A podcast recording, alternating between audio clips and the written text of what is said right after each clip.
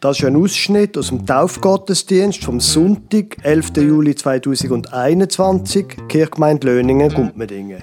Sie hören die Geschichte von den zehn Silbermünzen aus Lukas Kapitel 15, Vers 8 bis 10, erzählt nach der Kinderbibel von Schafen, Perlen und Häusern. Und dann hören Sie die Predigt vom Pfarrer Lukas Huber über Matthäus Kapitel 28, Vers 16 bis 20.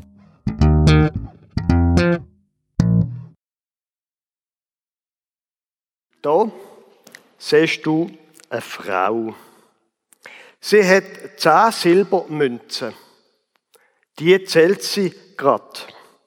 Die machen ihr einen grossen Spass. Es macht ihr Freude. Die zählen eins, zwei, drei, vier. Die Katze schaut zu. Hoppla! Plötzlich kommt die Katze weg. Dumme Katze. Jetzt kumpen alle Münzen umeinander. Weg sind sie vom Tisch.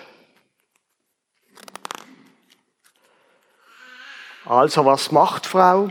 Sie sammelt sie natürlich wieder ein. Sie liegen weit verstreut in der ganzen Küche um. Die Katze unterdessen kümmert sich nicht drum. Sie hat sich angelegt und schläft ein. Eins, zwei, drei, vier. Die Frau zählt Silbermünzen nach, aber es sind nicht mehr zehn. Eine von diesen Münzen fehlt. Hm. Ja, nu, weit kann sie ja nicht sein, die Münze. Ist sie jetzt unter dem Teppich? Nein, dort ist sie nicht. Vielleicht ist sie ja in den Herd reingekumpelt. Vorsichtig wühlt die Frau in der Asche. Eine dreckige Arbeit. Aber nein, keine Münze im Herd. Vielleicht ist sie ja unter der Türe rausgerollt in den Garten. Die Frau sucht und sucht, aber die Münze findet sie einfach nicht.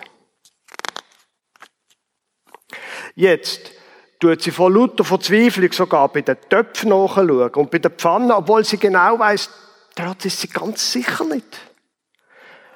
Das macht Lärm. Peng, Tatsch. Was für ein Lärm. Und die Katze wacht auf, sieht die offene Türen und geht in den Garten, sich ein neues Plätzchen suchen. Oh, was liegt da? Da ist die Münze ja. Die Katze ist drauf gelegen, die ganze Zeit. Die verlorene Silbermünze ist gefunden. Hurra! Die Frau lacht. Sie ist so glücklich. Sofort muss sie ihrer besten Freundin die gute Nachricht erzählen. Ich habe meine Silbermünzen wieder alle gefunden. Jesus sagt, mit dem hört die Geschichte auf, die Menschen sind wie die Silbermünzen von der Frau. Gott will nicht, dass eine einzige Person fehlt. Für jeden Sonntag im Kirchenjahr wird von der Predigtextordnung äh, ein Abschnitt aus der Bibel vorgeschlagen. Für heute wird das Ende vom Matthäusevangelium vorgeschlagen als Predigtext. Ich lese Ihnen aus dem Matthäusevangelium Kapitel 28, Vers 16 bis 20 vor. Aber die elf Jünger gingen nach Galiläa auf den Berg, wohin Jesu sie beschieden hatte. Und als sie ihn sahen, fielen sie vor ihm nieder. Einige aber zweifelten.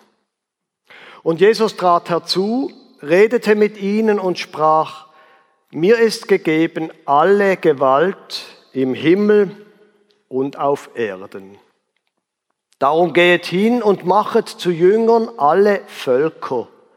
Taufet sie auf den Namen des Vaters und des Sohnes und des Heiligen Geistes und lehret sie halten alles, was ich euch befohlen habe.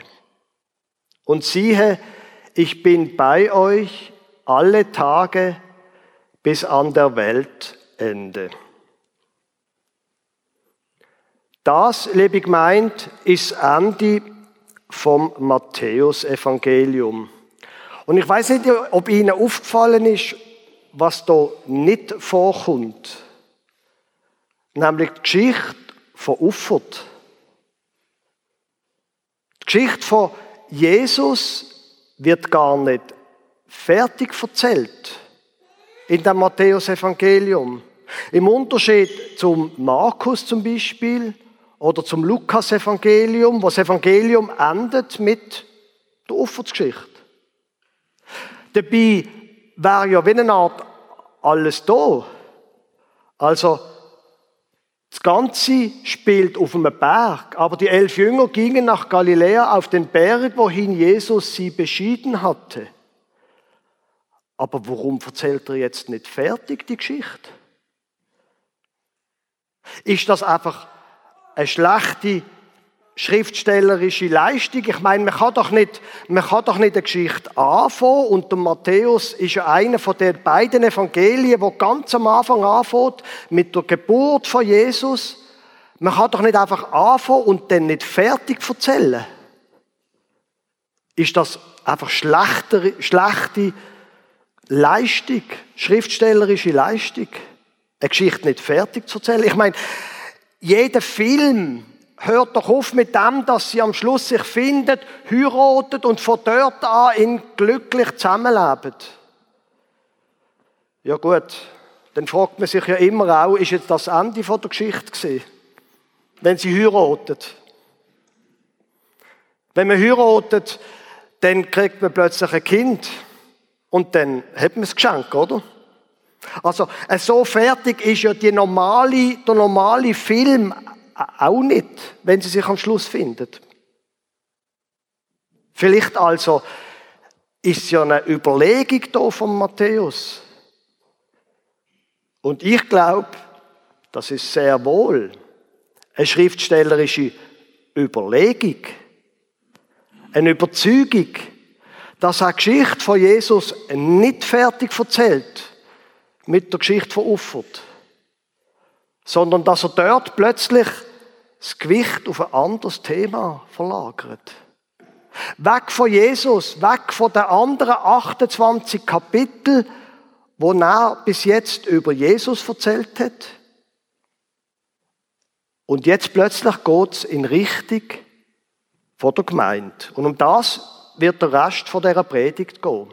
Aber zuerst noch kommt dort Kommen sie jetzt und sehen ihn, als sie ihn sahen, fielen sie vor ihm nieder, einige aber zweifelten. Ich verstand die Jünger. Haben Sie noch im Kopf, was gerade vorher war?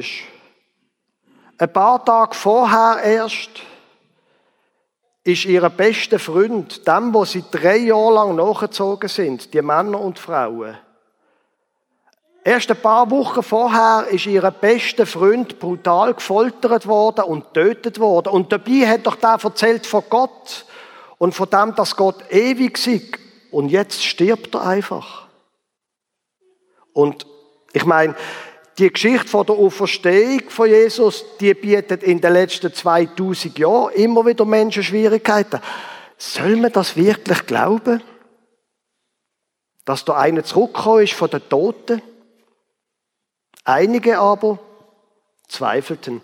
Und mir gefällt das übrigens im Matthäus-Evangelium, überhaupt in der Bibel, wie ehrlich dass die Bibel immer wieder ist. Wenn Sie die Geschichte von David lesen, wie ehrlich dass die Bibel von dem großartigen König auch seine Schwäche schildert. Einige aber zweifelten. Und Jesus trat herzu redete mit ihnen und sprach, mir ist gegeben alle Gewalt im Himmel und auf Erden. Dabei habe ich doch jetzt gerade erzählt, es ginge um die Gemeinde. Und jetzt sagt Jesus, am Anfang, nachdem wir nachher über die Gemeinde reden, mir ist gegeben alle Gewalt im Himmel und auf Erden und das ist eine Luther-Übersetzung. Mit Gewalt ist nicht irgendwie körperliche Gewalt gemeint, sondern Macht. Ich habe alle Macht im Himmel auf der Erde. Ich finde das ein, ein großartiger Satz. Und ich sage Ihnen, warum. Wenn man Kinder hat, dann hat man Sorgen. Meine Frau und ich, wir haben vier Sorgen. Und wenn man ein Leben hat, auch völlig unabhängig von Kindern, dann hat man Sorgen.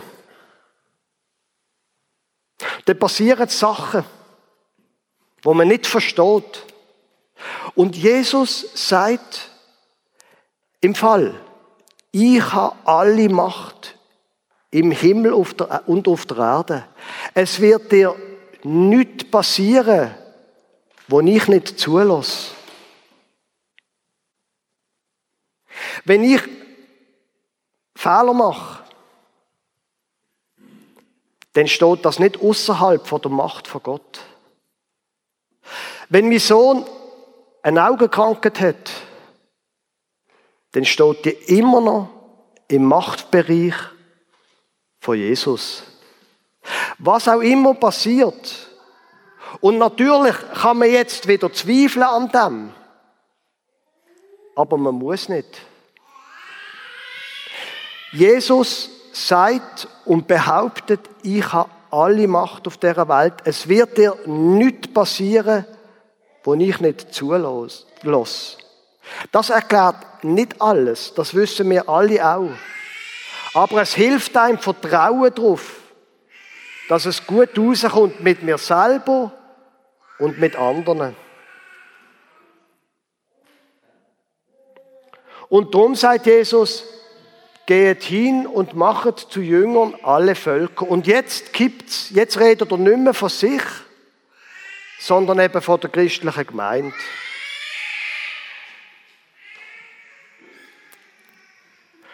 Und die christliche Gemeinde, die soll, Achtung, die Welt verändern. Geht in die ganze Welt und macht zu Jünger alle Völker. Und einfach so als Erinnerung, die Angesprochenen hier, das ist unter anderem der Petrus, wo erst vor ein paar Wochen, vor erst vor ein paar Wochen Jesus verleugnet hat wo sehr wankelmütig ist. Das sind die Leute, die hier angesprochen sind, sind einfache Fischer, Handwerker, Zöllner sogar, Menschen, die sicher Leute gibt mit besseren Rufen.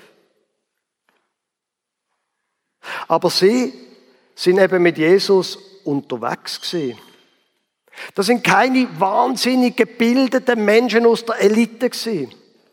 Es sind einfache Menschen gewesen, die sich aber haben rufen lassen in die Nachfolge. Die drei Jahre mit Jesus umeinander gezogen sind. Und die sollen jetzt die Welt verändern. Macht zu Jüngern alle Völker. Der Vers, liebe Gemeinde, ist der Grund, warum dass wir im Klecki Gottesdienst feiern und dass es bei uns eine Kirche gibt. Es ist nicht so, dass unsere Vor, Vor, Vor, Vorfahren, die Menschen, die mal gelebt haben, vor 2000 Jahren, vor 1500 Jahren, vor 1000 Jahren, dass die nicht ihre eigene Religion hatten und ihre eigenen Götter. Aber weil die einfachen Fischer und Handwerker hier von Jesus einen Auftrag bekommen haben, sind sie angegangen und am Schluss sind sie auch ins Klecki gekommen. Und seither wird auch im Klecki von dem Jesus erzählt. Und haben sie gut zugeschaut und gelost, um was es geht. Machet zu Jüngern alle Völker. Es geht nicht darum, neue Vereinsmitglieder zu suchen. Passivmitglieder, sondern es geht darum, Menschen zu Jünger zu machen, Menschen dazu einzuladen, um mit Jesus zu leben im Tag. Natürlich sieht man ihn nicht mehr, aber jeden Tag an ihn denken, jeden Tag ihm die Sorgen anvertrauen, jeden Tag ihn um Weisung bitten fürs eigene Leben. Macht zu Jünger alle Völker. Tauft sie auf den Namen vom Vater, vom Sohn und vom Heiligen Geist. Warum haben wir vorher Taufe gefeiert? Weil das Jesus gesagt hat, sollen wir machen. Und haben sie gemerkt, dass da nicht irgendwelche Pfarrer angesprochen sind, sondern die Gemeinde. Taufe ist eine Angelegenheit von der Gemeinde. Natürlich in unserer reformierten Kirche, wo es Talarträger gibt, wo es ausgebildete Pfarrer gibt, in unserer Kirche gilt, Taufe wird vom Pfarrer vollzogen. Nicht, weil er besser ist, auch nicht, weil er mehr weiß, weil er studiert hat, sondern einfach, weil wir reformiert sind und wir haben Ordnung bei uns. Es gibt eine Ordnung. Aber Taufe gehört in die Gemeinde hinein. In unserer reformierten Tradition tut der Pfarrer taufen.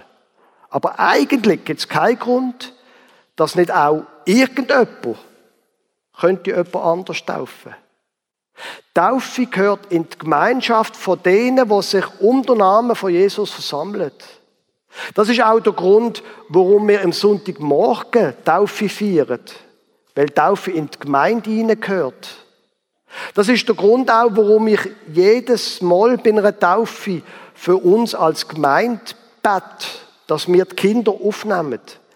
Weil Taufe ist eine Erinnerung daran, dass Kinder zu uns gehören, auch wenn sie laut sind manchmal. Sie gehören zu uns. Und Taufe ist auch eine Erinnerung an all die von uns, die tauft sind. Wir gehören zu dem Jesus, wo von sich behauptet, alle Macht gehört ihm, nichts entgleitet ihm.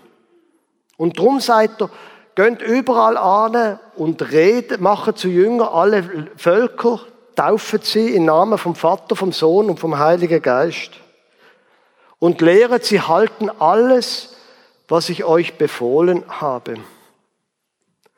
Redet darüber. Und auch dort ist wieder nicht ein Pfarrer angesprochen. Natürlich von mir erwartet man das. Für das wird ich zahlt zum Predigen. Aber auch das Lehren von Gott reden ist eine Aufgabe der Gemeinde. Von dem erzählen, wo man vielleicht selber mit ihm erlebt hat. Lehren Sie, halten alles, was ich euch befohlen habe, wie ihr leben sollt. Die zehn Gebote, über das soll man immer wieder reden. Das ist eine Aufgabe von der Gemeinde. Wie sollen wir leben? Aber dann auch von jemand anderem zu erzählen, warum das ich glaube. Unter Umständen auch einfach sagen, los mal im Fall, ich bete für dich, wenn du Sorgen hast. Ich werde für dich beten. Und ja, auch immer wieder die alten Geschichten erzählen, wie die, die ich vorher erzählt habe. Von der Frau mit den Silbermünzen. So geht Gott dir noch und mir. Lehret sie halten alles, was ich euch befohlen habe. Wir als christliche Gemeinschaft sind angesprochen. Und das ist auch der Grund, warum wir uns als Kirchenstand von der evangelisch reformierten Kirchgemeinde Löningen-Gumpmendingen ein Leitbild gegeben haben, wo dort links immer steht. Wir wollen Beziehungen bauen, wir wollen Leben gestalten, wir wollen den Glauben vertiefen. Das ist nichts anderes als das, was wir heute davon haben. Es geht um eine Beziehung, es geht um Beziehungen untereinander, dass wir gemeinsam Jünger, Jüngerinnen sind. Es geht darum, dass wir unser Leben vor dem Hintergrund der Bibel gut gestaltet.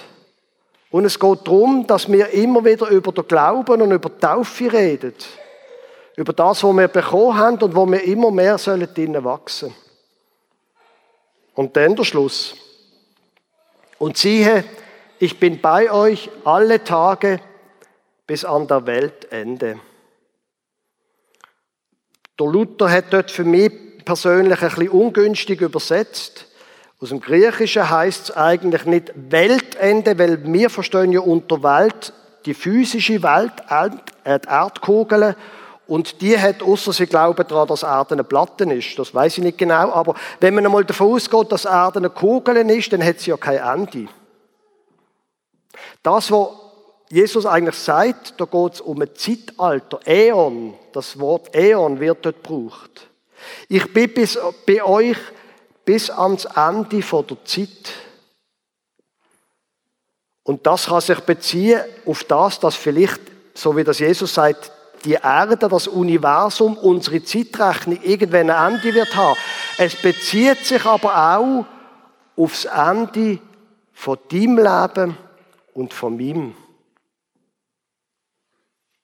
Es ist Ende vom Matthäusevangelium, die Vers. Aber es geht am Ende von Matthäus darum, dass der Gott, der Jesus, der sagt, ich habe alle Macht, dass der jeden Tag von deinem Leben bei dir ist. Denn wenn du ein kleines Kind bist, denn wenn du erwachsen bist, denn wenn du pensioniert bist, denn wenn du alt bist und dann, wenn du irgendwann einmal wirst sterben. Er ist bei dir. Wegen dem gibt es die Kirche. Wegen dem reden wir von ihm. Er hat dich lieb. Und drum die Einladung. Wird doch du auch Jüngerin und Jünger. Amen.